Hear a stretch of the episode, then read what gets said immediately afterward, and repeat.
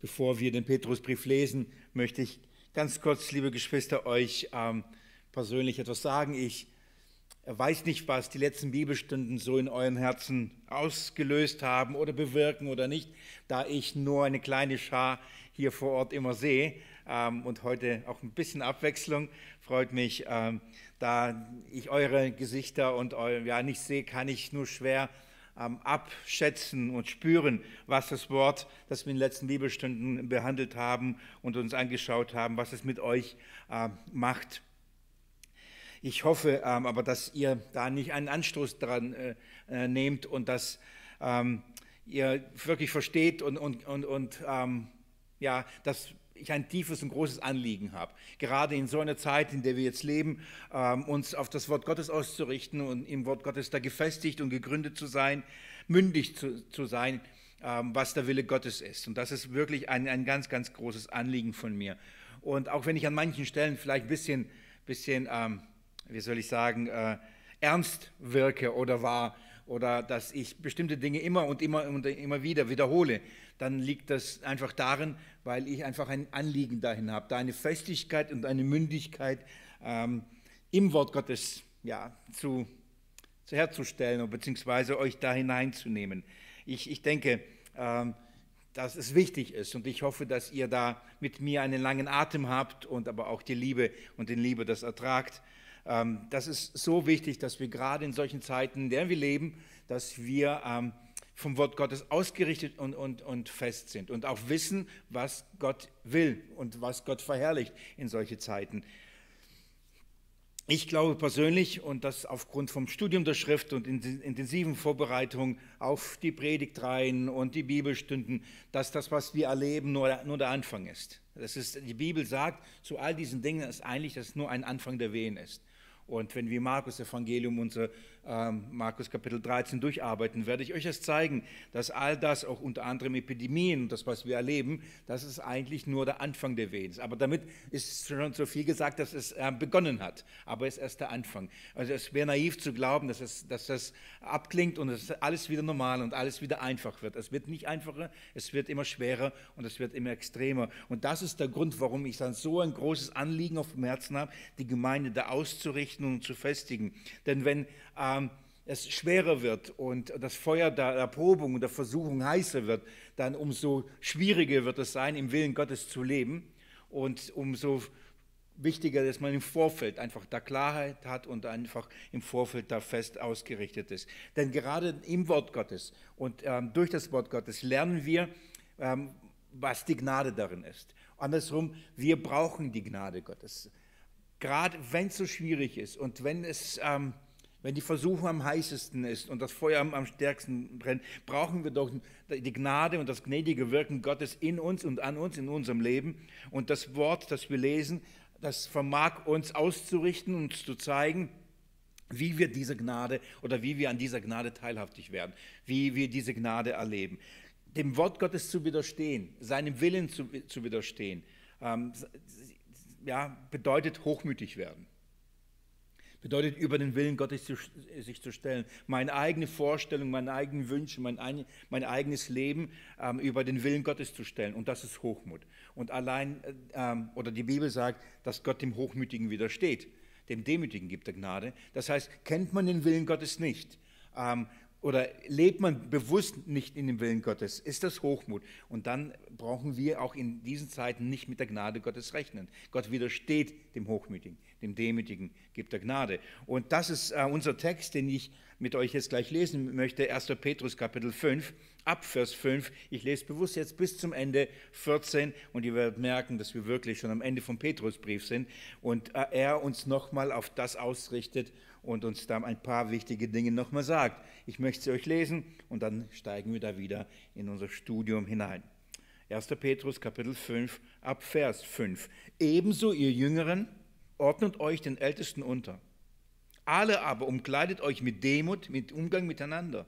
Denn Gott widersteht dem Hochmütigen, den Demütigen aber gibt er Gnade.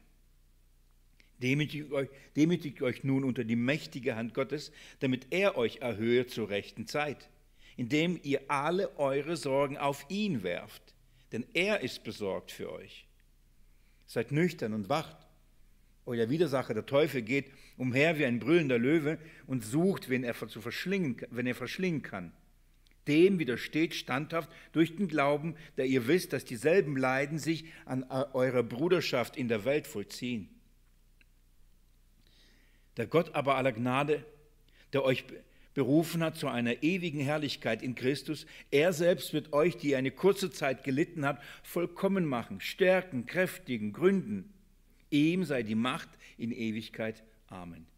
Durch Silvanus, den treuen Bruder, wie ich denke, habe ich euch mit wenigen Zeilen geschrieben und euch ermahnt und bezeugt, dass, die, dass es die wahre Gnade Gottes ist, in der ihr steht. Es grüßt euch der Miterwählte in Babylon und Markus, mein Sohn. Grüßt einander mit dem Kuss der Liebe, Friede euch allen, die in Christus seid. Das sind die letzten Verse im Petrusbrief und in diesen Versen wendet sich Petrus nochmal in die Gemeinde und gibt abschließend noch ein paar wichtige Hinweise, abschließend noch ein paar wichtige Punkte, die er für, für richtig hält, damit die Gemeinde ausgerichtet ist und, und weiß, was der Wille Gottes ist, als Fremdlinge ähm, in dieser Welt zu sein, was es bedeutet, in Leidenssituationen in dem Willen Gottes zu leben und Gott darin zu verherrlichen. Ab Kapitel 5, Vers 1 hat Petrus ähm, die die Ältesten daran erinnert, dass sie in diesen Leiden und in diesem Lebenswandel für die Hirten, äh, für die, äh, für die Herde, für die Schafe Vorbilder sein sollen. So die, die ersten vier Verse in Kapitel 5, da geht es darum, dass er zuerst sich an die Ältesten wendet und ähm, im, im, im, im, Wesentlichen sagt, ihr Ältesten, ihr habt eine Vorbildfunktion. In der Art und Weise, wie ihr ähm, vorlebt und lebt, müsst ihr Vorbilder für die Herde sein. Und er als Mitälteste ähm, hat schon den Schwerpunkt gelegt, worin, dieses Vor, worin diese Vorbildfunktion äh, ist. Und er sagt, als Mitälteste, Mitälteste und Zeuge der Leiden des Christus. Und das ist im Wesentlichen. Das heißt, die Ältesten haben die, die Aufgabe, auf die ähm, Herde aufzupassen, über sie zu wachen, sie zu schützen. Und indem sie ähm, den, den Weg und den Leidensweg und die, die Gesinnung Christi vorleben und darin selbst für sie Vorbilder werden. Gerade in, in all den Situationen, die Petrus da beschrieben hat, sollen sie als Erste vorangehen und dass die Herde und dass die Schafe sich an den Hirten orientieren können und sagen, ah, okay, so geht man damit um, so verhalten, so verhalten wir uns, das ist gottgemäß, das ist, was Gott verherrlicht. Zwei wesentliche Dinge hat er angesprochen. Ähm, wir haben in der letzten Bibelstunde das miteinander angeschaut. Ich fasse das so zusammen. Er sprach über ihre Einstellung. Und das heißt, in der Einstellung sollen sie Vorbilder sein. Diese Einstellung hat was mit Freiwilligkeit zu tun. Also dieser Leidensweg und die Bereitschaft, für das Evangelium zu leiden und Vorbild in dieser Welt zu sein, um sich unter, zu, unterzuordnen und eben Leiden anzunehmen, soll eine, ein, ein freiwillig geschehen. Das nicht aus Zwang. Ähm, ich habe, glaube ich, ähm, letztes Mal mit einem Hinweis Masken tragen einige verwirrt. Danach hat man mich gefragt, was, hattest, was hast du da gemeint? Ich muss ehrlich sagen, erst später nochmal gesagt, wann habe ich da über Masken tragen was gesagt? Ich habe das in diesem Zusammenhang gesagt, vielleicht jetzt kurz zur Aufklärung.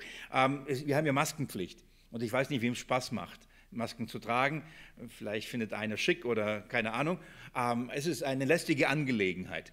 Und äh, man, man, man, macht das immer wie, man macht es, aber halt widerwillig. Das macht man nicht freiwillig.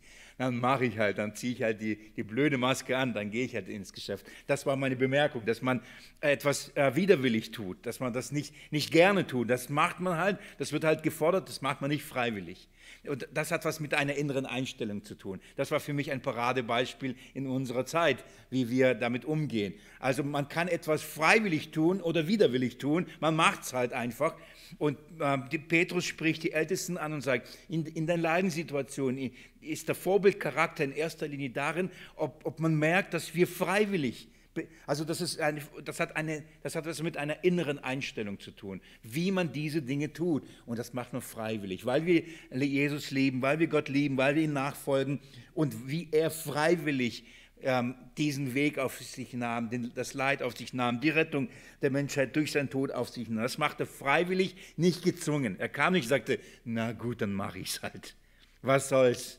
Dann ertrage ich es halt. Keine Lust eigentlich. Nein, er, er, er hat das wirklich äh, aus Liebe und aus einer freiwilligen, freien Entscheidung für dich und für mich. Darin ist das Vorbild der, der Ältesten in erster Linie. Und dann spricht er noch einen, einen Aspekt an, der auch wichtig ist. Und zwar nicht nur die Freiwilligkeit, er spricht auch die Bereitwilligkeit an. Darin sollten die Ältesten der Gemeinde ebenfalls als Vorbild vorangehen.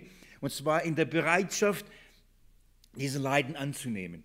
Also nicht nur es freiwillig zu tun, sondern auch bereitwillig es zu tun. Das heißt anzugehen und zu sagen, hier bin ich, Herr, was ich will, ich will für dich so leben, ich will das annehmen, ich, ich verstehe, was, was dein Wille darin ist und ich will das tun. Er, er hat zugleich in einer Verneinung natürlich deutlich gemacht, was, was sie nicht tun sollten. Und ähm, das zeigt ganz tief unser menschliches Verhalten, das Fleisch, dass wir bestimmte Dinge nur tun, wenn wir einen, einen persönlichen Gewinn davon haben. Also wenn wir etwas, wenn ich was davon habe, dann mache ich es. Habe ich nichts davon, mache ich es lieber nicht, dann, ist es, dann schwindet die Freiwilligkeit und es schwindet die Bereitwilligkeit. Wenn ich aber sage, oh, das hat schon einen Nutzen, aber ich habe keine Lust, krank zu werden, dann ziehe ich gerne eine Maske an, wenn ich glaube, dass es hilft. So, die, die Freiwilligkeit, ähm, äh, und die Bereitwilligkeit resultiert oft bei uns Menschen nach dem Fleisch daran, dass wir sagen, habe ich was davon? Persönliche Gewinn, schändliche Gewinnsucht spricht Petrus hier an. Das heißt, das ist nicht die Motivation, Dinge zu tun. Das ist nicht die Motivation, ähm, in all dem danach zu fragen, was habe ich davon, was habe ich davon. Und danach auch permanent zu streben, dass man was davon hat. Die ganze Kämpfe um Recht und, und Anspruch, das hat ja was, ich habe Anspruch.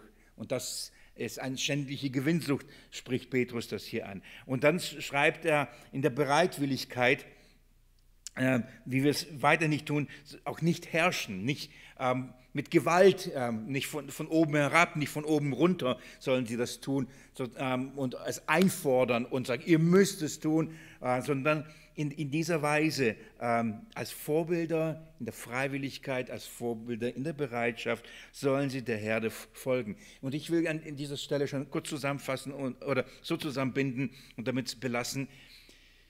Hier geht es im ganzen Zusammenhang nicht einfach nur, wie macht man Ältestenschaft oder äh, was ist Ältestenschaft in der Gemeinde. Ja, das ist, das ist ein Thema. Sondern hier geht es im Kontext des ganzen Briefes, äh, wie, wie lebt die Gemeinde in dieser Welt und da sind die Ältesten die Ersten, die in dieser Welt der, der, Hirte, äh, der, Herr des Hirten vorangehen und ihnen zeigen, wie sie mit der Obrigkeit, mit den Herren, mit, mit Ehemännern mit allen denen, wie sie in, in den Spannungsfeldern von Staat, von, von Arbeit, von Familie, wie sie da Vorbilder Christi sein können, Vorbilder Christi werden sollen. Das ist der Zusammenhang. Und Petrus äh, beginnt diese, also, äh, oder die Unterweisung, die wir hier in vier Versen haben, die ist sozusagen die Vorbereitung für die eigentliche Ermahnung, beziehungsweise für die eigentliche Aufforderung oder besser gesagt für die letzte ähm, ähm, Aufforderung, sich zu unterordnen. Und das ist der Kontext der Gemeinde. Das ist jetzt Vers 5. Petrus schreibt, ebenso ihr Jüngeren ordnet euch den Ältesten unter. So ein Satz, mehr ist es nicht an dieser Stelle. Und ähm, das ist die letzte, die letzte Form oder der letzte Aufruf oder der letzte Kontext der Unterordnung. Auch somit auch der Kontext, in der Leiden, die Unterordnung Leiden auslöst. Leiden in beide Richtungen. Dieses Spannungsfeld, ähm, älteste Hirten der Gemeinde und, und Schafe der Gemeinde, und vor allem junge Schafe der Gemeinde werden hier angesprochen. Gucken wir uns gleich kurz an, warum sie angesprochen werden. Löst ebenfalls eine Leidenssituation aus. Und zwar folgende. In, auf der einen Seite eine Leidenssituation für die Hirten und für die Ältesten, insoweit, dass die Schafe nicht bereit sind, sich zu, zu unterordnen. Ähm, wenn die Gemeinde ständig in der Rebellion gegenüber der Leiterschaft und ständig in, in, in den Angriffen der Schafe gegenüber der Hirten an sich befinden. Wenn, das ist eine Leidenssituation. Also wenn die Ältesten und die Hirten der Gemeinde permanent von den Schafen attackiert werden, in Frage gestellt werden ähm, und gegen sie kämpfen, dann ist, äh, bietet das eine Leidenssituation. Und diese Leidenssituation kennen viele Ältesten, die die, die wissen, was es bedeutet, was es an Kraft, was es an, an, an, an wirklich an Leiden, an Leiden mit sich bringt, bis zu Erschöpfung, ähm, bis zu Depressionen, bis zu Burnouts, bis zu Aufgabe der pastoralen Dienste. Es gibt viele, viele Ältesten, viele, viele Pastoren, die diesem Druck ähm, nicht mehr standgehalten haben und den Dienst des Hirtenseins ähm, aufgegeben haben, verlassen haben, weil sie diesen Angriffen nicht mehr sich aussetzen konnten und, und in manchen auch nicht mehr wollten. Und das ist eine Leidensituation. Also wenn die, ich, in dem Fall, wenn die, wenn die Gemeinde, wenn die Jüngeren sich nicht ähm, freiwillig und bereitwillig äh, den Ältesten sich unterordnen. Das ist ein Leidenskontext der Gemeinde.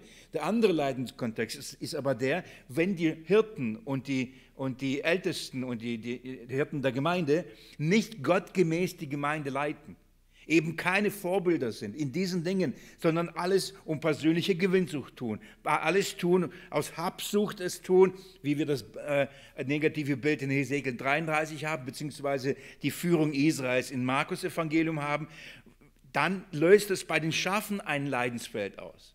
Das heißt, wenn die Hirten nicht ihre Aufgabe gottgemäß ausüben, sondern mit Gewalt herrschen, mit Unterdrückung herrschen, mit Machtmissbrauch herrschen, dann löst das Leiden der Schafe aus. Und dann ist es weit also, oder dann ist es genauso schwierig, auch für die Schafe sich drunter zu stellen. Genauso wie unter der Obrigkeit oder unter den Herren oder ähm, bei ungläubigen Ehemann für die Frauen. Das, das, dieses ähm, schlechte Vorbild der Ältesten, dieses schlechte Vorbild der Leitung der Gemeinde löst bei der Gemeinde Leiden aus. Und die Gemeinde leidet dann. Unter schlechten Hirten leidet die, äh, die Gemeinde. Deswegen verheißt Gott, ich vergesse jedes Mal Start zu drücken, legen wir das Ding als Stoppuhr, ich will nicht überziehen und vergesse es. Jetzt bringt es auch nicht mehr, gell? Egal. Ähm, die, deswegen spricht Gott in Hesekiel ähm, und zeigt auf, was, wenn die Hirten nicht die Aufgabe wahrnehmen, wenn die äh, Hirten nicht die Vorbildfunktion haben, was es mit Leiden, mit, äh, was das Leiden für die Schafe bringt. Und dann, dann wird es entfaltet. Die Zerstreuung, die, die, das Verhungern, ähm, die Angriffe, verwundet sein und Orientierungslosigkeit bis Kämpfe, all diese Dinge werden uns da einfach, werden wir uns vor Augen gemalt, was es in der Gemeinde auslöst. Also die, die, diese Leidenssituation ist extrem, weil sie beid, auf beiden Seiten zu erfahren oder äh, wahrzunehmen ist und auch zu betrachten gilt. Das, das, heißt, es gibt Leiden auf der Seite der Ältesten und es gibt Leiden auf der Seite der, der Schafe oder der Gemeinde. Und da, denke ich, hat das Wort Gottes uns für beide einiges zu sagen.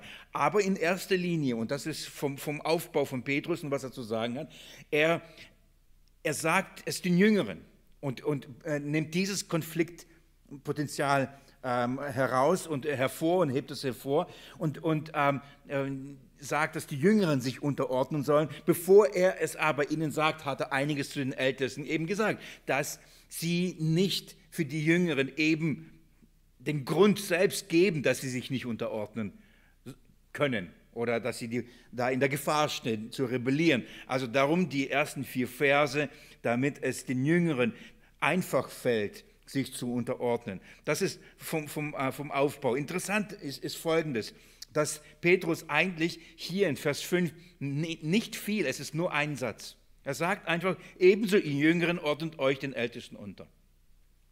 Und, und man könnte mal meinen, ja, aber Sag doch ein bisschen mehr, Petrus. Wieso, wieso, hier, wieso hier so kurz angebunden? Wir wissen, warum, weil er geschrieben hat, ich habe ja euch nur kurz geschrieben, also ist der ganze Brief schon sehr kurz. Aber gegen Ende dem, dem, dem, geht das Papier wahrscheinlich aus und die Zeit und er komprimiert es nochmal, komprimiert es. Aber ich glaube, auch und vor allem, er braucht nicht mehr viel schreiben. Warum? Weil er schon über die Unterordnung und das Wesen der Unterordnung schon so viel gesagt hatte. Und zwar schon in, im Vorfeld in drei verschiedenen Kontexten hat er schon das Wesen der Unterordnung Christus gemäß so entfaltet, dass er, wenn er jetzt zu der Gemeinde kommt und zu den Jüngern nochmal kommt, und, und dann kann er schon sagen, ebenso ihr Jüngeren ordnet euch unter den Ältesten. Und dieses ebenso, was ebenso? Worauf bezieht sich das ebenso? Das, das, das, mein, das musst ihr meinen, genauso wie, oder? Ebenso. Aber, aber auf, auf, was bezieht sich das? Auf die Ältesten? Hat er den Ältesten gesagt, sie sollen sich unterordnen? Das ist jetzt nicht das Thema. Die Ältesten sollen Weiden und Vorbilder sein. Und dann könnte man natürlich sagen, ebenso sollen auch die Schafe den Hirten folgen. Mag sein, aber ich glaube, das ebenso äh, bezieht sich auf die ähm, Situation der Obrigkeit, ebenso bezieht sich auf die Situation der Sklaven der Herren und ebenso bezieht sich auf die Situation der Ehefrauen gegenüber den äh, unordentlichen Männern. Das heißt, jetzt greift er nochmal die Unterordnung äh, bei den Jüngeren auf und sagt, ebenso wie das, was ich gerade schon alles gesagt habe, genauso ordnet auch ihr Jüngeren unter. Geht mal mit mir Kapitel 3, Vers 1 nur als Beispiel, um das zu belegen. Kapitel 3, Vers 1. Schaut mal, ebenso ihr Frauen ordnet euch den eigenen Männern unter. Seht ihr das? Ebenso. Worauf bezieht sich dieses ebenso? Auf den Zusammenhang vorher, nämlich Kapitel ähm, 1, äh, äh, Kapitel 2, Vers 18. Ihr Haussklaven ordnet euch in aller Furcht den Herrn. Oder Kapitel 2, Vers 13, ordnet euch aller menschlicher Einrichtung. Das heißt, vorher entfaltet Petrus die menschliche Einrichtung, die Unterordnung, dann redet er von den Haussklaven. Jetzt kommt er zu den Frauen und sagt, ebenso, in der gleichen Weise, in der gleichen Gesinnung, ordnet euch unter. Dann, dann, dann nimmt er sich Zeit, um das Leiden und die Haltung nochmal zu erklären, nochmal zu belegen und dann gegen Ende sagt er nochmal das Gleiche zu wem? Zu den Jüngeren in der Gemeinde, ebenso ihr auch. Also dieses ebenso nimmt jetzt alles, was wir bis jetzt gelernt haben, alles, was wir bis jetzt gehört haben, nochmal hinein und ähm, ich hoffe, wir haben es gelernt und wir müssen an dieser Stelle nicht nochmal das alles entfalten, sondern wir werden uns daran erinnert. Das, ist, das gilt jetzt. Ebenso Jüngeren. Das, was wir vorher über, über was wir geredet haben, das gilt den Jüngeren ebenfalls. Das ist der ganze Zusammenhang. Ähm, ich glaube aber auch, der Grund, warum Petrus jetzt sich ähm, kurz hält, ist auch in dem, was er darüber hinaus noch zu sagen hat. Und zwar nicht nur, nicht nur an die, an die Jüngeren, sondern eben an alle. Ich, ich ähm, wir kommen gleich sofort zu den Jüngeren noch mal kurz zurück. Ich werde mir noch kurz Zeit nehmen, ähm, darüber zu reden, was Petrus äh, nicht hatte. Ich nehme mir ganz kurz die Zeit. Aber schaut mal, ähm, er sagt ebenso, ihr Jüngeren ordnet euch den Ältesten unter, alle aber umkleidet euch mit Demut. So, im nächsten, nächsten Atemzug sagte er aber, alle, und jetzt, jetzt sagt ich will euch etwas Wichtiges sagen. Jetzt kommt er auf, auf das eigentliche Thema hier, auf einen Schwerpunkt, auf einen Hin, er möchte etwas, auf etwas Wichtiges hinweisen. Und jetzt redet er zu wen? Zu allen. Und zu wen allen? Jetzt nicht nur die Ältesten und die Jüngeren sind damit gemeint, sondern allen, die bisher in diesem Zusammenhang in Leidsituation sind. Also er spricht jetzt am Ende jetzt alle an, alle, die mit der Obrigkeit ähm, ähm, zu kämpfen haben und sich da unterordnen müssen. Er redet jetzt alle, die ähm, schlechte und böse äh, Herren haben und sie als Sklaven leben. Und er redet jetzt allen, zu allen, allen Frauen, die ungläubige Männer haben. Er redet jetzt zu allen und im Prinzip sagt er, was ist jetzt die Grundhaltung? Was ist das Wichtigste? Was ist die wichtigste christliche Haltung in Leidenssituationen? Was ist das Entscheidende? Und wir werden uns das anschauen und das ist Demut wer nicht demütig ist, kann und wird sich nie unterordnen können, wird nicht funktionieren. So ist das Thema und das, das entscheidende Thema am Ende dieser Verse, am Ende des Briefes kommt Petrus nämlich zu diesem, sagt, lass uns noch mal kurz über die Demut reden. Denn bei all dem, was wir verstanden haben, was Leiden ist, was Leiden braucht, was Leiden für ein Ziel hat, was Zweck hat, all das, das haben wir hoffentlich verstanden. Jetzt redet er über eine Herzenshaltung oder eine innere Haltung. Er redet über die Voraussetzungen, über eine Haltung, die es braucht, um das leben zu können. Wie gesagt, er redet jetzt über Demut. Nicht nur ähm, und nicht über Demut allein, aber Demut ist, wie gesagt, wie ein Oberbegriff und das wird entfaltet. Ich habe ähm, bis zu Vers 14 sieben Punkte mir aufgeschrieben. Ich mag die Zahl, ähm, ihr wisst es, sieben Punkte aufgeschrieben, die uns jetzt als letztes nochmal ausrichten sollen. Was brauchen wir für eine Gesinnung? Was brauchen wir für eine Ausrichtung? Was ist nochmal wichtig, um so ein Leben zu leben, wenn das Feuer der Probung steigt? Und wir leben in der Zeit, das Gericht Gottes beginnt am Haus Gottes. Wir sind mittendrin. Und ich, ich werde euch in der Zeit, wenn Gott Gnade gibt, ähm, euch da hineinnehmen und zeigen, wir sind am Anfang der Wehen. Und es wird nicht einfacher. Wir sind am Anfang der Wehen. Und was braucht es? Ich nenne euch diese sieben Punkte jetzt schon mal, damit ihr einfach sie mal gehört habt. Und wenn wir dann durchgehen, hoffe ich, wird der eine und der andere sich wieder daran erinnern. Der, der erste Punkt, das ist, er spricht über die Demut. Ist wichtig, Demut. Der zweite Punkt, und das hängt halt mit, miteinander zusammen, es ist die Gnade. Er wird aufzeigen, wie die Gnade, was es mit der Gnade zu tun hat. Ich habe schon in der Einleitung euch kurz darauf hingewiesen, wie diese Dinge zusammenhängen. Das dritte ist, er spricht über Gottvertrauen. Unglaublich wichtig. Unglaublich wichtig, dass, ähm, was, dass wir ein, rechtes, ein, ein Gottvertrauen haben. Dann wird er darüber reden, ähm, über Wachsamkeit. Es ist wichtig, dass wir wachsam sind. Dann wird er darüber reden, was braucht. Glauben. Um das leben zu können, Glauben. Dann wird er sogar darüber reden, ganz kurz, ähm, über Anbetung in der Situation. Das ist der fünfte Punkt. Und der vorletzte Punkt, er wird darüber reden, was es noch braucht, ist eine Ermahnung. Und nachdem er das gesagt hat, wird der letzte Punkt, wird er darüber reden, das ist Vers 14, über die Liebe. Also Demut, Gnade, Gottvertrauen, Wachsamkeit, Glauben, Anbetung, Ermahnung, Liebe. Am Ende der Zielgerade, am Ende der paar Verse einige Stichpunkte, einige ähm, Dinge, die wir, an die wir erinnert werden im Kontext der Leidenssituation. Ich habe das mir nicht aus den Fingern äh, ähm, herausgesaugt, sondern das sind die Dinge, die, wenn, wir durch die, wenn man durch die Verse geht, wird man diese Dinge in diesen Versen entdecken. Diese fünf, die, diese sieben. Also ich habe sieben mir rausgenommen, es sind weit mehr, ähm, aber diese sieben habe ich rausgenommen, die wir als letztes uns betrachten und ähm, miteinander anschauen können. Bevor wir da was tun und zu diesem ersten und dem wichtigsten Oberthema der Demut kommen, lass uns mal uns nochmal diesen äh, Hinweis uns anschauen oder diese, diese Aufforderung der Unterordnung an die Jüngeren. Ebenso ihr Jüngeren ordnet euch den Ältesten unter. Also das ist das Thema wiederum der Unterordnung. Ähm, interessant oder ja doch interessant ist, dass er jetzt die Jüngeren anspricht. Die Jüngeren. Ebenso ihr Jüngeren ordnet euch. Vorher sprach er über die Ältesten und manche übersetzen sogar Älteren.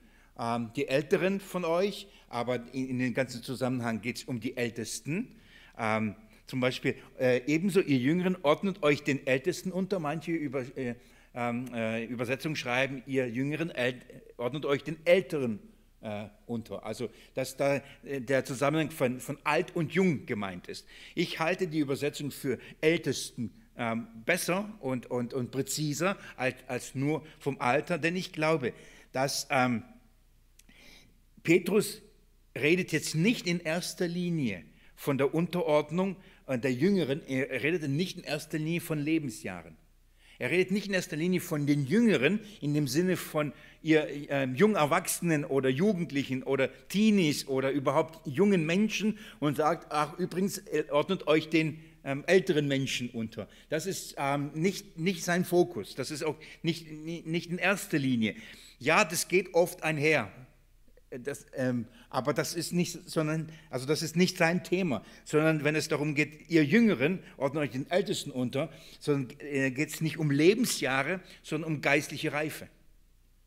Es kann jemand sehr alt sein, aber jung zum Glauben gekommen sein, frisch zum Glauben gekommen sein. Und, ähm, und im, im, im, im, im Kontext der Gemeinde kann er älter sein wie ich. Ich bin 44, ich glaube 44. 44, bin Ältester der Gemeinde.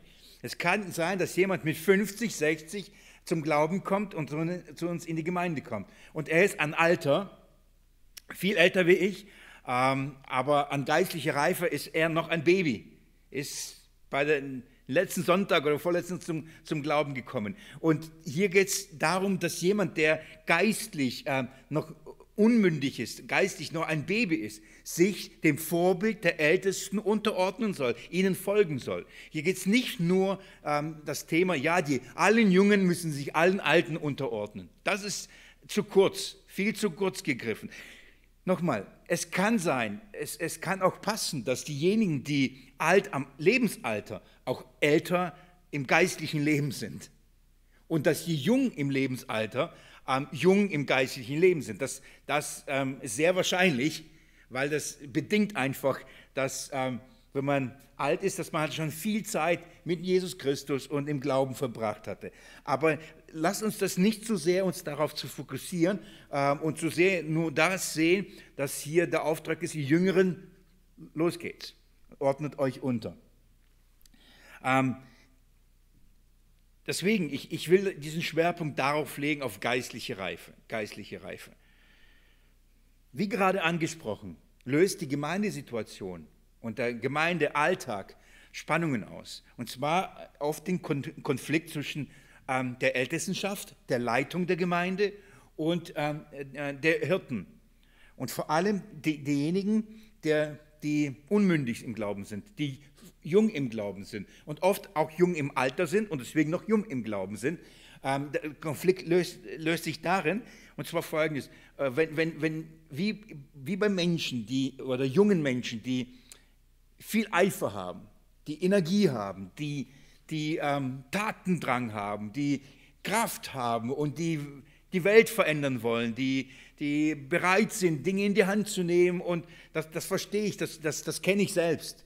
Genauso verhält sich das auch für viele, die geistlich wiedergeboren sind, entflammt sind, die, erste Liebe in ihnen brennt, die Jesus lieben und meinen jetzt, ähm, alles für Jesus zu tun. Die würden für ihn sterben und die würden alles sind bereit, alles in, in alle Konsequenz. Das ist so die, die, die erste Eifer, der, der erste geistliche, jugendliche Eifer will ich nennen. Und man, man, man brennt für Jesus und man will alles für ihn tun.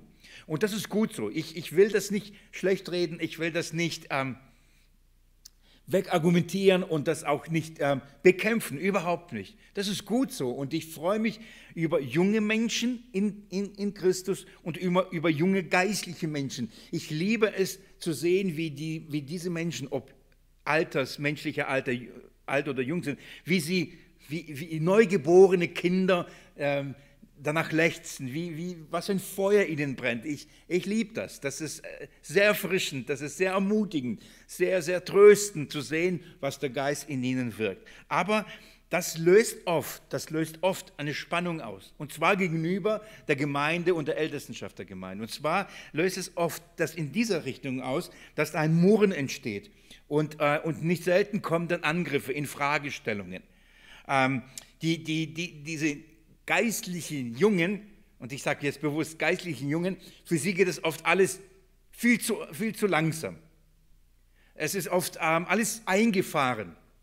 Jetzt nach ihrer Meinung muss das Ganze, muss alles viel größer sein und viel lebendiger sein und viel kraftvoller sein und viel neuer sein. Und das, das, was sie selbst erleben, muss ja alle, müssen jetzt alle erleben. Und das muss ja überall so sein. Und jeder, die, ihr Herz brennt und sie wollen auf die Straße und dann sagen sie, was machen wir hier? Da muss doch jeder jetzt auf die Straße. Der andere hat ein anderes Anliegen und er denkt, jeder muss das jetzt machen.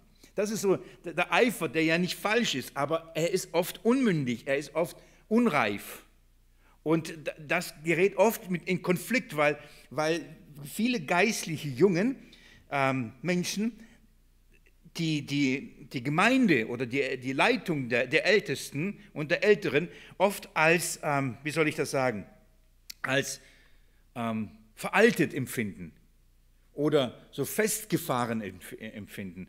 Oder ich, ich kann mich erinnern, ich kann mich erinnern, ich war 22, als ich äh, als Diakon gewählt wurde in, den, in, in die Gemeinde bei uns und mit 22 verantwortlich für die Jugendarbeit.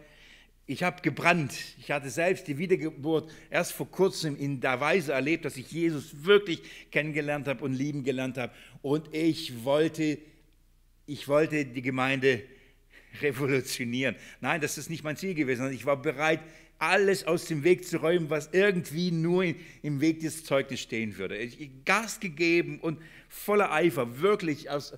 Und in diesem jugendlichen, geistlichen Eifer ähm, habe ich so vieles als festgefahren gesehen und als Hindernis gesehen. Und ihr glaubt nicht, wie, mit, wie viel ich gekämpft habe wie viel ich gegen so diese Strukturen gekämpft habe und, und gegen die Meinungen und Positionen. Und ich gesagt, oh ihr Alten, ihr habt keine Ahnung, die Zeit ist an euch vorbeigegangen.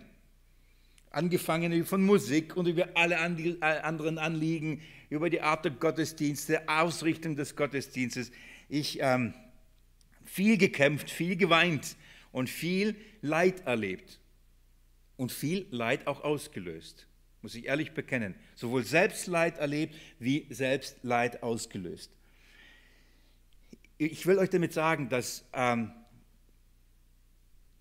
wenn Menschen zum Glauben kommen, ob jung oder alt, sie geistlich Babys sind. Und, und da muss man weise sein. Und da muss man wissen, dass ähm, sie unmündig sind und dass diese Unmündigkeit Spannung auslöst gegenüber denen, die die Verantwortung haben, die über die Jahre eine Erfahrung gesammelt haben, auch mit dem Herrn Jesus Christus, die Dinge bedenken und äh, weil sie Dinge erlebt haben, die fest im Wort Gottes sind, die den, den, den Ratschluss Gottes kennen, die Gott gemäß kennen, die sich aber auch über die Zeit in ihrem Leiden und in ihrem Dienst bewährt haben. Und das anzunehmen sich drunter zu stellen, ist für, für die Jungen im Glauben schwierig. Und, und ich glaube, dass Petrus eben diese anspricht und sagt, ihr Jüngeren, ordnet euch diesen unter, die als Vorbild gottgemäß, freiwillig und bereitwillig vorangehen, ordnet euch da unter. Ähm, in Hebräer Kapitel 6, wenn ihr das vielleicht mit mir kurz aufschlagt, weil es ja nicht weit, in Hebräer Kapitel 6,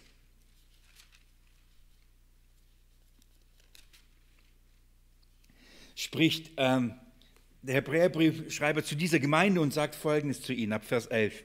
Nee, 5, Kapitel 5 ab Vers 11. Entschuldigung, Kapitel 5 ab Vers 11. Darüber haben wir viel zu sagen und das lässt sich schwer darlegen, weil ihr im Hören träge geworden seid. Denn während ihr der Zeit nach, nach Lehrer sein solltet, habt ihr es wieder nötig, dass man euch lehrt, was die Anfangsgründe der Aussprüche Gottes sind. Und ihr seid solche geworden, die Milch nötig haben und, und nicht feste Speise, denn jeder, der noch Milch genießt, ist richtiger Rede unkundig, denn er ist ja ein Unkundiger. Die feste Speise aber ist für Erwachsene, die infolge der Gewöhnung geübte Sinne haben zur Unterscheidung des Guten und auch des Bösen. Das heißt, wenn, wenn Christen nicht im Glauben bewährt, wenn sie geistig nicht gefestigt sind und keine feste Speise noch nicht feste Speise nicht vertragen können, sind sie wie, wie ähm, Unmündige und sie sind nicht in der Lage, Gutes und Böses zu unterscheiden. Sie haben nur, die kennen nur Eingang und das ist Vollgang und das ist nach vorne. Egal wer was vor, wie, sofort und alles und, und sofort und sieht man, darf ich so sagen, sieht man jemanden rechts und links, der schwächelt, wie kann man nur? Sieht man jemanden straucheln? Wie, was ist das für ein Christ? Sieht man jemanden fallen? Das ist ja aber ein Sünder. Da ist keine Geduld, keine Barmherzigkeit, keine Bereitschaft, eine, zwei, dritte Meilen, sondern man, man, man, man geht von sich aus, zu, zu, von jetzigen Zeitpunkt, dass man der eifrigste, der brennendste, der liebendste, der am Gott am meisten verherrlichtendste Christ der Welt ist. Und dann äh, guckt man rechts und links und sagt, ja, das, das sehe ich aber alles nicht so. Und, ähm, und dann beginnt Anklage, da beginnt ähm, Rebellion, da beginnt ähm, Murren und all diese Dinge. Und das ist gefährlich. Ähm, Paulus im 1. Korinther 3, das schlagen wir jetzt nicht auf, Paulus spricht im 1. Korinther 3 auch zu der Gemeinde, wo er sagt, ich kann zu euch nicht reden als zu Erwachsenen im Glauben, sondern als Kinder im Glauben. Denn wenn unter euch Spannungen, Spaltungen, Neidereien und, und, und all diese Dinge, seid ihr denn nicht dann nicht fleischlich, seid ihr denn unmündig, seid ihr nicht Kinder? Das heißt, da wo eine geistliche Unmündigkeit ist, löst das eben genau das. Rechthaberei, Anspruch, Kämpfe, Verurteilungen und all diese Dinge. Und es, ähm, warum? Weil geistlich jung sein, es fehlt noch an, da ist ein Mangel an Unterscheidung, an, an Mündigkeit, an, an Weitsicht und auch an Barmherzigkeit, auch Geduld und all diese Dinge und vor allem Demut. Demut. Man hat vergessen, dass man vor kurzem genauso da war wie die anderen. Man hat vergessen, woher man kommt. Man hat vergessen, wie das ist, wenn man da strauchelt. Man hat vergessen, wie das ist, wenn man nichts versteht. Man hat vergessen, wie das ist, wenn man kein, kein brennendes Herz hat. Man, hat. man hat das vergessen. Und da wird man unbarmherzig gegenüber allen den anderen. Ich möchte euch etwas äh, Interessantes sagen. Ähm, geht mal mit mir in 1. Timotheus 3. Ich will euch kurz was zeigen. 1. Timotheus 3. Für manche ist das ein, ein stehender Kapitel, ein, ein stehender Begriff für, für den, ähm, das Thema der Berufung der Ältesten. Paulus schreibt an Timotheus und gibt ihm den Auftrag, so ähm, in jeder Gemeinde Älteste einzusetzen. So, so, so, so, weit sind wir nicht von unserem Kontext vom Petrusbrief entfernt. Und er sagt, Kapitel 3, Vers 1 zum Beispiel, das Wort ist gewiss, wenn jemand nach einem Aufseherdienst trachtet, das ist ein Ältestenamt, ein Hirtendienst, ähm, so begehrt ein schönes Werk also, und dann sagt Also es ist eine, eine, eine, eine, tolle Aufgabe, es ist ein Vorrecht, diesen Dienst auszuüben. Und dann ähm, geht er eine Liste durch und sagt, was dieser Älteste sein soll und gibt im Prinzip dieses, die, die, zeigt auf, was für eine Vorbildfunktion er für die Gemeinde ist. Was muss er mitbringen? Aber worauf ich hinaus möchte, schaut mal Vers 6, was er sagt. Nicht ein Neubekehrter, damit er nicht aufgebläht dem Gericht des Teufels verfällt. Paulus sagt, wenn, Timotheus, wenn du Älteste einsetzt, dann setze keine Neubekehrten ein. Und der Grund warum? Damit er sich nicht aufbläht. Damit er sich nicht aufbläht. Und warum noch? Damit er nicht dem Gericht des Teufels verfällt. Das ist, was ich denke, das ist von dem, äh, was der Petrus redet. Er redet hier von den Jüngeren. Er ordnet euch den Ältesten unter. Er redet von denen, die jung im Glauben sind. Und er sagt, stellt euch drunter. Dieses Unterordnen nochmal. Stellt euch drunter. Warum? Damit, man, damit er nicht aufbläht.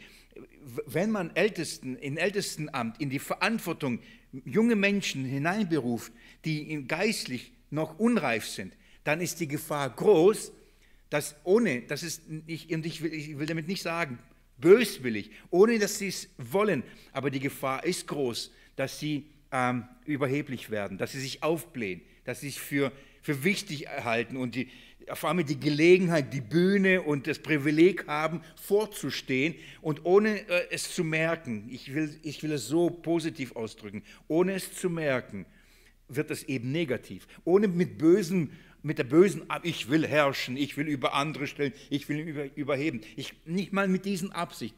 Aber diese, diese Amt oder diese Position oder dieser Dienst wird sie dazu verleiten, sich über die andere zu erheben. Die Gefahr ist sehr groß. Die Gefahr ist sehr groß. Wisst ihr warum? Weil das Fleisch stark ist. Und für diejenigen, die neu im Glauben sind, die haben vielleicht Eifer und die haben vielleicht ein brennendes Herz, aber ihnen fehlt was? Festigkeit, ihnen fehlt was? Die Weisheit, ihnen fehlt was? Die Bewährung. Einfach allein die Zeit im Umgang mit Hochmut. Sich kennenzulernen, zu verstehen, wie man funktioniert. Wo sind die Gefahren? Wo sind die Angriffsflächen? Wo, wo, oder andersrum, die Zeit von Gott gedemütigt zu sein und somit vorbereitet zu sein. Paulus sagt, nicht zu schnell Neubekehrte in einen höheren Dienst stellen. Die Gefahr ist zu groß. Wir sind natürlich äh, gerne sehr schnell Leute zu berufen, weil wir oft einfach Mangel an Dienern haben. Aber das ist wichtig, nicht zu schnell einen Neubekehrt. Und ich rede hier nicht vom Lebensalter. Das kann ein, einer alt an Lebenstagen mit weißen Haaren sein, aber erst vor kurzem zum Glauben gekommen sein. Genauso sein wie ein junger Mann, der gerade zum Glauben gekommen ist. Sondern hier geht es darum, deswegen ist der Ausdruck bei Paulus, finde ich gut, nicht ein Neubekehrter. Und dann sagt er folgendes, damit er nicht dem Gericht des Teufels verfällt. Was bedeutet das, dem Gericht des Teufels verfallen? Das bedeutet nicht, damit er dem Teufel in, in, der, in, das Gericht vom Teufel kommt, als ob der Teufel ihn richten wird. Das ist nicht, was Paulus sagt, sondern man kann übersetzen, dass er nicht das gleiche Gericht erlebt wie der Teufel. Das ist, die, äh, was, um was es hier geht. Der, Gedanke ist folgendes. Was war das Problem vom Teufel? Hochmut. Er, er, verfiel dem Gericht Gottes. Gott richtete ihn und demütigte ihn und, versto, und versto, verstoß ihn. So, der Teufel, weil er sich überhob, wurde von Gott gerichtet, wurde von Gott gedemütigt. Und das ist, was, was, was äh, Paulus sagt. Er sagt, Timotheus, pass auf, nicht zu schnell neu bekehrten. Das, die Gefahr ist sehr groß, er wird sich überheben. Und dann kommt er in ein Gericht. Und zwar, er wird gedemütigt, so wie der Teufel gedemütigt worden ist. So wird, er, so wird er das auch erleben. Und das ist allein nur zum Schutz von den Neubekehrten, äh, soll das sein. Also hier ist die Gefahr dieser, dieses Hochmuts. Geht mir zurück in den ersten Petrusbrief. Also Petrus schreibt, ebenso ihr Jüngeren, jung im Glauben, ordnet euch den Ältesten unter. Es ist das Zeugnis des Neuen Testaments. Es ist das Zeugnis des Neuen Testaments, dass die Gemeinde, und ich, ich möchte an dieser Stelle nochmal sagen, das gilt nicht nur den Jüngeren. gilt grundsätzlich der Gemeinde, dass die Gemeinde sich der Ältestenschaft, der, der, der von Gott eingesetzten Ältestenschaft sich unterordnen soll. Dass sie das tun soll. Wir könnten 1. Korinther 16 lesen, ab Vers 15. Wir könnten ähm, Thessalonich, äh, Thessalonicher, ich habe Kapitel 5, Vers 12 folgende lesen. Wir können Hebräer 13, Vers 17 lesen. All diese Stellen, und, aber das ist nichts Neues, von daher werde ich äh, sie euch nur sagen und nicht vorlesen, wo, wo es immer wieder die, äh, die Gemeinde von den Aposteln und den Schreibern des Neuen Testaments dazu aufgefordert ist, ordnet euch ähm, denen, die, die euch vorstehen. Ordnet euch ihnen unter, stellt euch drunter. Das ist immer und immer wieder die Aufforderung. Jetzt wenn ich das sage, wenn ich das sage, weiß ich das, was es in vielen Köpfen der Christen auslöst. Aber, und, und es ist genau das Gleiche, wenn ich über die Obrigkeit rede, wenn ich über die Herren und Sklaven rede, wenn ich die Ehefrauen und Ehemänner rede. Dann kommt immer in, äh, in, in, in unseren Gedanken der Aspekt der Menschlichkeit. Und zwar folgendes.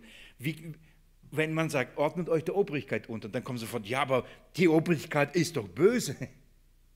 Dann, dann spricht man, ordnet euch den, den Herren äh, unter. Ja, aber die, die sind doch Ausbeuter, Sklaventreiber. Ordnet euch den Ehemännern unter. Ja, aber das sind doch Ungläubige und Böse und, und, und Gewalttätige. Und, und das heißt, die, die Unterordnung wird sofort an, an, an, an die Menschen geknüpft und an gute oder schlechte und dementsprechend mache ich oder mache ich nicht. Genau das Gleiche passiert bei der Gemeinde. Wenn, wenn, wenn, wenn es heißt, wenn es gesagt wird, ihr, ihr Jungen im Glauben, ordnet euch euren Vorbildern, den Ältesten unter, dann löst es bei vielen ihr Erleben und vielleicht ihr Kontext oder ihre Erfahrung von schlechten Hirten aus, von, von bösen Hirten, von welchen, die nicht gottgemäß dienen und die, und die sagen, wie soll ich mich denen ausliefern? Soll ich mich denen unterordnen? Die, ihren Dienst nicht gut ausüben. Und das löst sofort was aus? Rebellion. Wenn man, wenn man Älteste, Pastoren, ähm, Leiter, Hirten vor Augen hat, die ihren, ihren Dienst nicht gottgemäß tun, dann fällt es den Christen schwer, sich dieser Leitung zu unterordnen. Sehr schwer. Und wisst ihr, was sie tun? Rebellieren, kämpfen. Jetzt meine Frage an euch. Also, was, wie gehen wir als Hirten, äh, wie gehen wir als Schafe ähm, mit, gegenüber einer Leitung, die nach unserem Verständnis nicht gottgemäß leitet, nicht gut leitet, keine Vorbilder sind, was, was sollen wir tun? Ändert sich in, in, in dem Kontext des Leidens irgendetwas der Unterordnung? Liebe Gemeinde, wenn die, die Gemeinde gegenüber der Obrigkeit, die nicht gläubig ist, aufgefordert ist, sich zu unterordnen, in allem. Wenn die Gemeinde sich aufgefordert, den Sklaventreibern sich zu unterordnen in allem, wenn sie nicht gläubig sind. Wenn die Gemeinde dazu aufgefordert sind, die Frauen sich den Ehemännern zu unterordnen, die nicht gläubig sind. Was glaubt ihr? Und, und sagt, nicht rebellieren, nicht kämpfen, nicht Böses mit Bösem vergelten, sondern den Weg des Leidens, den Christus gehen, der geschmäht, nicht zurückschmähte, nicht drohend, nicht dro zurückdrohte. Was glaubt ihr? Was, wie, wie sieht das in der Gemeinde aus? Wie, wie, wie müssen wir uns da verhalten? Da kämpfen wir. Das ist der Kontext, wo wir jetzt rebellieren dürfen. Da sollen wir protestieren und da sollen wir rebellieren und da sollen wir absägen. Wie viel mehr muss das in der Gemeinde gelten? Wenn das schon in, gegenüber der menschlichen Ordnung gilt, wie viel mehr muss das, muss das jetzt in der Gemeinde gelten, das, dieses Prinzip des Christus, das Prinzip des Untereinander. Darum wird all die Punkte kommen wie, wie äh, Gottvertrauen und, und Liebe und, und Wachstum, all diese Dinge, gucken wir uns an. Aber das ist, das ist so wichtig, dass wir jetzt nicht sagen können, ja, die Gemeinde ist jetzt anders. Was für Machtkämpfe, was für Leidenssituationen äh, werden ausgelöst oder äh, durchlebt die Gemeinde Jesu, weil, weil genau das da nicht gelebt wird, nämlich Unterordnung. Und oft ist natürlich der Kontext ähm, an Menschen geknüpft, weil sowohl, sowohl Ältestenschaft es den Gemeinde schwer macht, sich zu unterordnen, genauso auch die, die Gemeinde es den Ältesten schwer macht in der Leitung. Wir haben beides einfach. Und ich möchte in der verbleibenden Zeit euch auf zwei Dinge äh, ausrichten und in der nächsten Bibelstunde, in der nächsten Bibelstunde gehen wir und gucken uns diese sieben Punkte kurz an und so, so ähm, sind wir auf der Zielgerade. Das heißt, vielleicht noch ein, zwei Bibelstunden und wir haben den Petrusbrief, äh, haben den Petrusbrief durch. Ich möchte euch auf zwei, zwei Sachen, zwei Beispiele äh, äh, ähm, drauf eingehen. Ich habe über die beiden Beispiele schon mal in anderen Kontexten geredet und von daher sind sie euch vertraut und ich, ich denke, ihr könnt mit ihnen es gut verstehen und sie werden uns äh, eine gute Hilfe sein, das einzuordnen. Ich möchte euch diese beiden Spannungspole kurz an diesen zwei Beispielen zeigen. Das eine ist, was ist, wenn ein, ein Hirte oder ein Leiter oder ein von Gott eingesetzter alles andere ist als das tun, was Gott will, wie muss man damit umgehen? Oder andersrum, was ist, wenn die von Gott eingesetzte permanent gemobbt und angegriffen von denen, von, von, von, von, dem, Volk, von dem Volk Gottes. Also ich, ich möchte kurz an zwei Beispielen diese beiden Spannungspole aufzeigen und zeigen, wie geht man damit um oder was sagt die Schrift, was sagt die Schrift dazu. Geht man mit mir zuerst in 1. Samuel 24. 1. Samuel 24.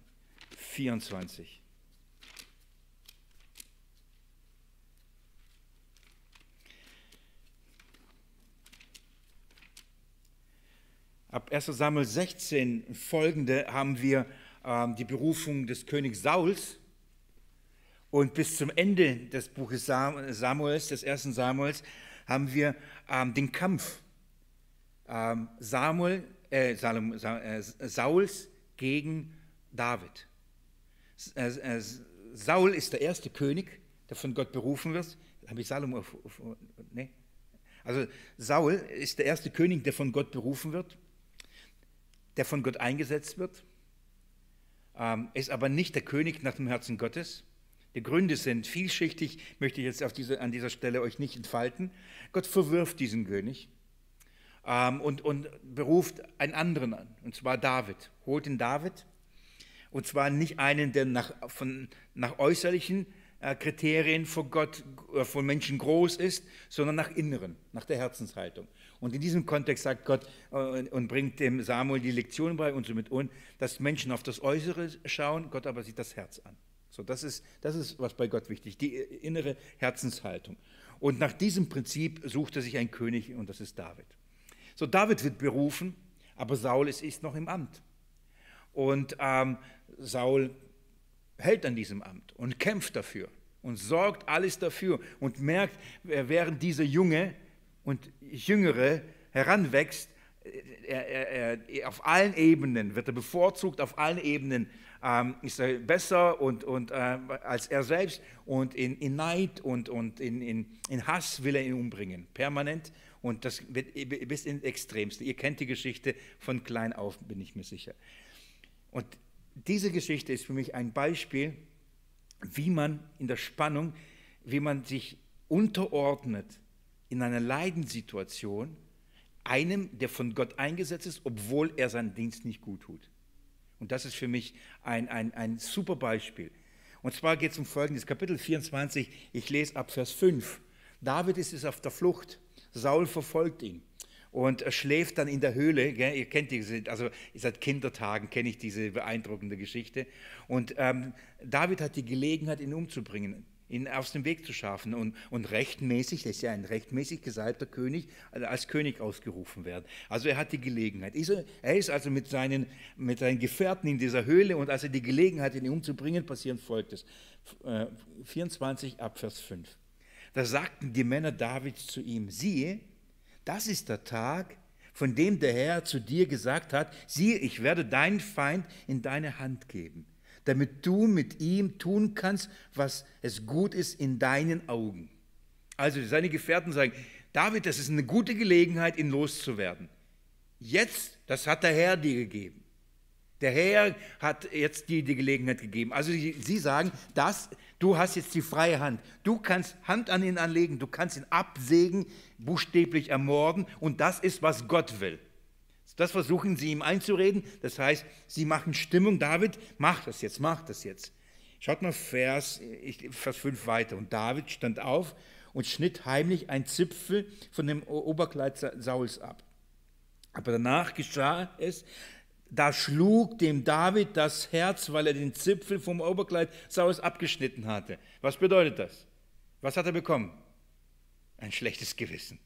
Er hat nicht umgebracht, er hat nicht Finger abgeschnitten oder ein Haar, sondern er hat nur einen Zipfel seines Gewands abgeschnitten. Und in dem Moment, wo er Hand an einen Gesalbten, von Gott eingesetzten gelegt hat, schlug ihn das Herz. Er hat ein schlechtes Gewissen bekommen. Sein Herz hat alarmiert. Versteht ihr, das war ein Mann nach dem Herzen Gottes.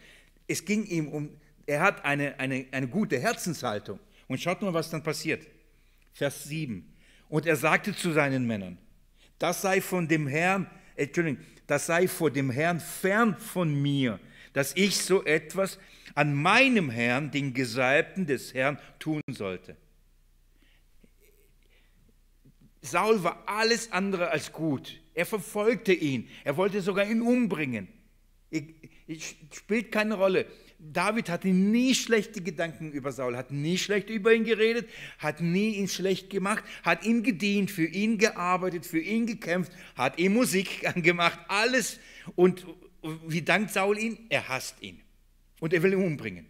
David könnte jedes, jede Gelegenheit haben, jeden Grund haben und sagen, den muss ich loswerden.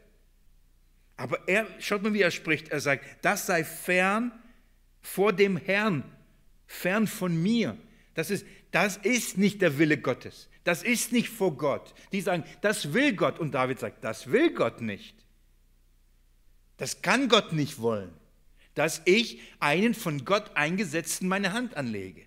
Das kann Gott nicht wollen. Dann sagt er folgendes, meine Hand an ihn zu legen, denn er ist der Gesalbte des Herrn. Und David wehrte seinen Männern mit diesen Worten und erlaubte nicht, sich an Saul zu vergreifen. Keine Rebellion, kein Kampf. Das war kein guter König. Das war kein guter Hirte Israels. Kein guter Hirte des Volkes. Und ich nenne das bewusst, das ist ein, ein Hirte des Volkes. Und er sagt, keine Hand an ihn legen. Tu es nicht. Dann lässt sich David, David zu erkennen geben, äh, ich lese ab Vers 10, da sagte David zu Saul, warum hörst du auf, auf die Worte von Menschen, die sagen, siehe, David sucht dein Unglück. Siehe, an, an diesem Tag haben deine Augen gesehen, dass, dass der Herr dich heute in meine Hand gegeben hat in der, in der Höhle. Und man drängte mich, dich umzubringen. Aber ich habe dich verschont und dachte, ich will meine Hand nicht an meinen Herrn legen, denn er ist der Gesalbte des Herrn. David erklärt es nochmal, sagt, die Leute, die machen Stimmung. Die Leute sagen, ich hasse dich, aber das tue ich gar nicht. Die Leute sagen, ich bin gegen dich, aber das tue ich gar nicht. Das sind nur Gerüchte. Das stimmt nicht. Du bist mein Herr.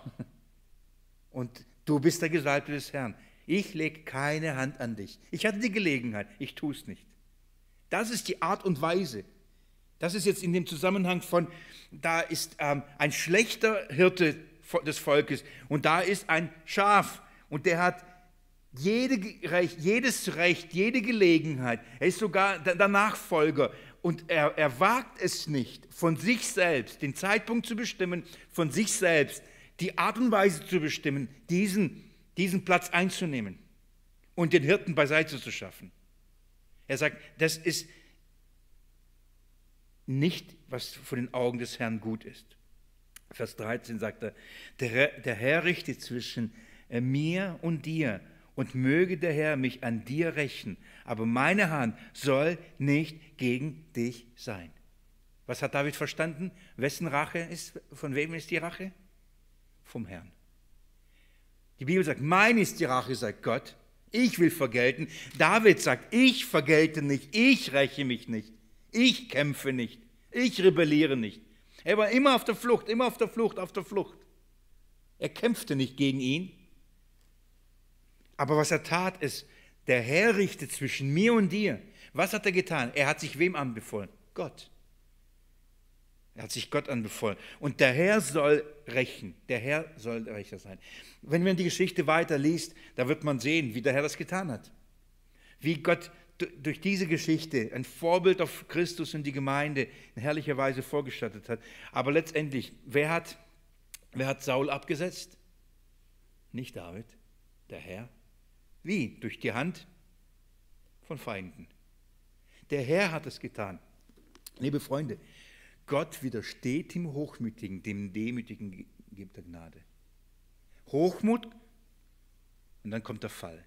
Wenn, wenn jemand sich erhebt, Gott wird ihn erniedrigen. Gott tut es, nicht wir. Wenn ein Hirte der Gemeinde, wenn Ältesten der Gemeinde ihren Job nicht tun, nicht Vorbilder der Herde sind, nicht ihren Dienst tun, die sie, den sie tun, glaubt ihr, Jesus sieht das nicht? Glaubt ihr, Jesus ist das egal? Seine Herde, der Oberhirte, er wird dafür sorgen. Und zwar nach seinem Zeitpunkt und auf seine Art und Weise nach seinem Zeitpunkt und auf seine Art und Weise wird dafür sorgen, dass die Unterhirten nicht mehr die Schafe zu streuen, nicht mehr die Schafe ähm, verängstigen oder schaden oder ausbeuten. Der hat das immer wieder getan. Er hat es getan und wird es immer wieder tun. Er wird für seine Herde sorgen. Wir innerhalb der Gemeinde, wir haben keinen Auftrag und gegen, wir, haben, wir haben kein Recht, auch gegen die schlechten Ältesten zu kämpfen. Genauso wie wir wenig, genauso kein Recht haben gegenüber der Obrigkeit, haben wir auch kein Recht in, in der Gemeinde. Was müssen wir tun? Gott uns anbefehlen. Oh, wie schwer ist das denn? Ungerechtigkeit, ähm, schreit zum Himmel hoch, Leiden, ja, deswegen sage ich, das ist eine neue Leidenssituation, aber in dem Fall nicht in der Welt, in, nicht der Obrigkeit oder sonst irgendwas, in der Gemeinde. Und da müssen wir genauso das leben, nach den gleichen Kriterien, nach den gleichen Prinzipien. Erstaunlicherweise ist das der meiste und der größte Kampf. Ist der größte Kampf innerhalb der Gemeinde. Das letzte, ein, ein, ein Beispiel noch auf, auf, der anderen Seite, für die andere Seite und dann schließe ich für heute. Geht mit mir ins vierte Buch Mose. Ich liebe dieses Buch aus mehreren Gründen, allein weil ich vierte Buch Mose sagen kann. Das klingt so gut. Das kann man so schnell sagen, vierte Buch Mose. 4. Mose, und zwar Vers 6, äh, Kapitel 16. 4. Mose 16. Habt ihr wahrscheinlich auch schon gehört, weil der Apostel Paulus drauf schon darüber gesprochen hat, von der Rotte Korachs. Ja? Ähm, es gab einen Mann, der hieß Korach, der führte eine Riesenrotte an mit, mit drei weiteren Oberhäuptern ähm, und seinen Familien, stiftete er einen Aufstand. Und zwar waren, äh, ist es in dem Fall so, dass die Ältesten äh, ihren Dienst gottgemäß taten, aber die, die Unreifen, die Unmündigen ein, ein Problem hatten mit der Ältestenschaft. Und sie sollten sich unterordnen, aber das haben sie nicht getan. Schaut mal Vers 3. Diese Rotte Korach zusammen mit einigen weiteren Männern, es waren 250 Männer, ein Mann führte äh, heran brachte 250 Männer auf seine Seite und am Ende brachte er das ganze Volk gegen, ähm, gegen Mose und Aaron. Deswegen, wenn ich, wenn ich sowas höre in Gemeinden, ob in unserer Gemeinde oder grundsätzlich, wenn, mir, wenn, wenn Leute mir sagen, Willi, aber das sind nur ein, zwei, das ist für mich kein Maßstab. Das sind die meisten doch nicht, aber es sind nur ein, zwei. Ich weiß, was ein, zwei anrichten können. Aus ein, zwei werden 250 und aus 250 wird die ganze Gemeinde. Und ich habe das mehrmals selbst erlebt, deswegen äh, klingeln bei mir immer sofort die Alarmglocken. Und mir, das ist für mich kein, kein Grund zu, zu Unbesorgtheit, wenn ein, zwei, sondern es, die schaffen es. Warum?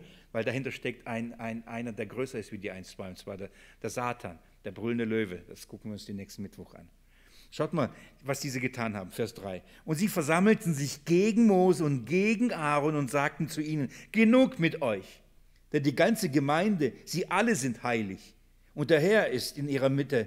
Warum erhebt ihr euch über die Versammlung des Herrn? Es reicht genug mit euch. Wir haben es Punkt, Punkt voll. Wir wollen euch nicht mehr.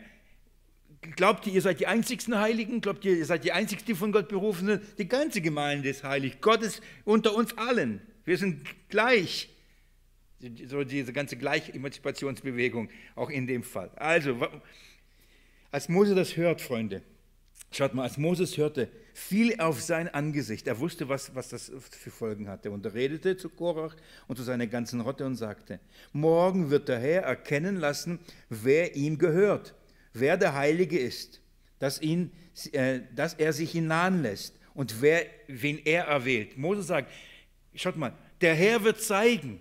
Mose kämpft nicht für sein Recht und, und kämpft und sagt, jetzt aber genug mit euch und so weiter. Nein, nein, Mose sagt, Gott wird es zeigen.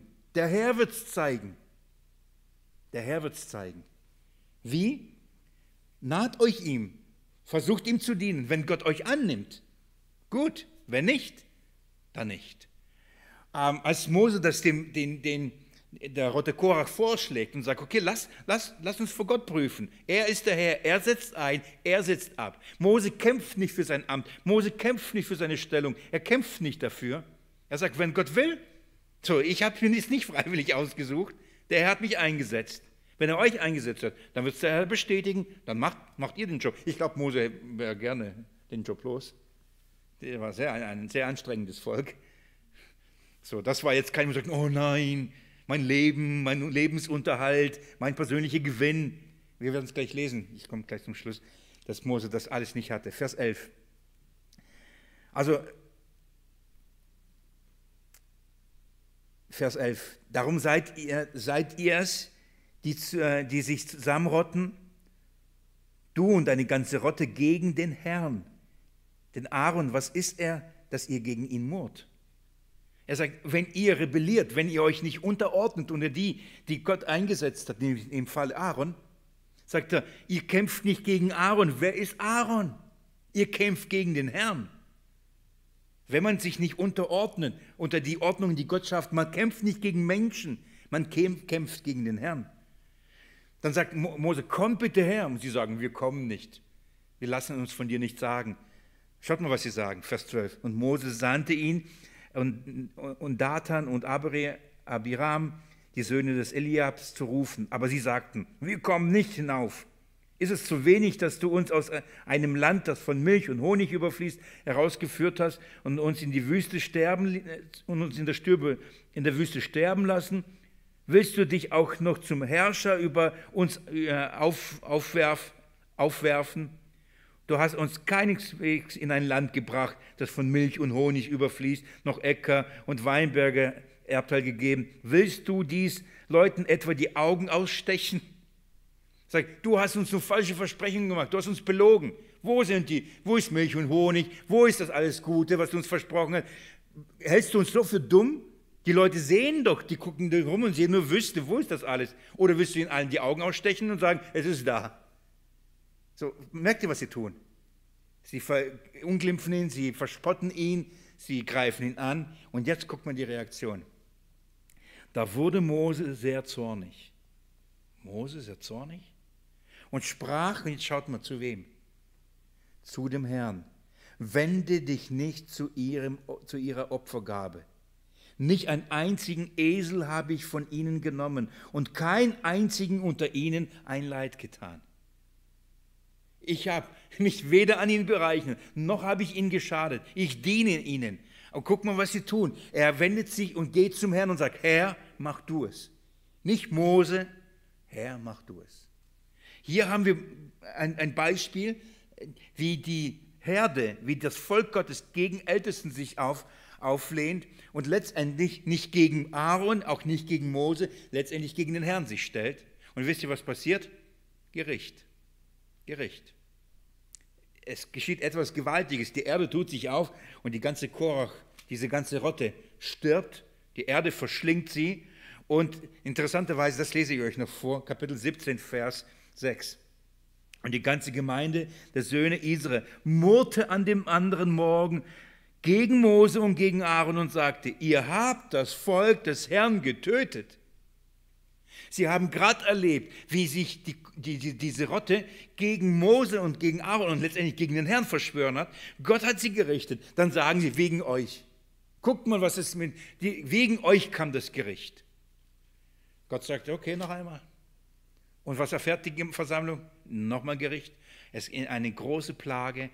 14.700 Menschen sterben durch eine weitere Plage. Und wenn Mose und Aaron nicht Fürbitte gehalten hätten für das Volk, wären sie alle ausgerottet, wären sie alle tot. Sind, für mich sind das beide Beispiele von, von beiden Seiten, wie man was es bedeutet, sich jemand zu unterwerfen, sich zu unterordnen, der aber sein Ältestenamt oder sein Hirtenamt nicht richtig ausübt. Wie geht man damit um? Man vertraut sich Gott an. Man kämpft nicht dagegen und man sorgt nicht, dass er abgesägt wird. Gott setzt ein, Gott setzt ab. Und auf der anderen Seite, genauso, wie, wie ordnet man sich denen äh, unter, die ähm, ihren Amt rechtmäßig ausüben? Und vor allem, wie sollen sie sich verhalten? Nicht unterdrücken, nicht kämpfen, Gott sich anbefehlen. Gott, sein ist die Rache. Gott macht es.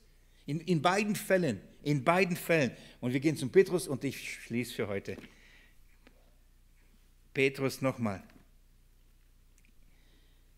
Vers 5. Ebenso Jüngeren, ordnet euch den Ältesten unter. Alle umkleidet euch mit Demut im Umgang miteinander, denn Gott widersteht dem Hochmütigen, dem Demütigen gibt er Gnade.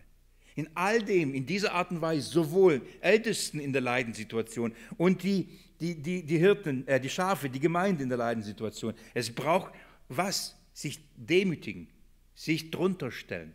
Was das als im Einzelnen bedeutet, ähm, wir, wir, werden das sehen und was das eben mit, mit, mit, der, mit dem Teufel zu tun hat, mit dem Widersacher werden wir uns in der nächsten Bibelstunde anschauen. Also ich hoffe, euer Atem reicht noch für ein, zwei Bibelstunden und dann haben wir den Petrusbrief geschafft. Ich möchte beten.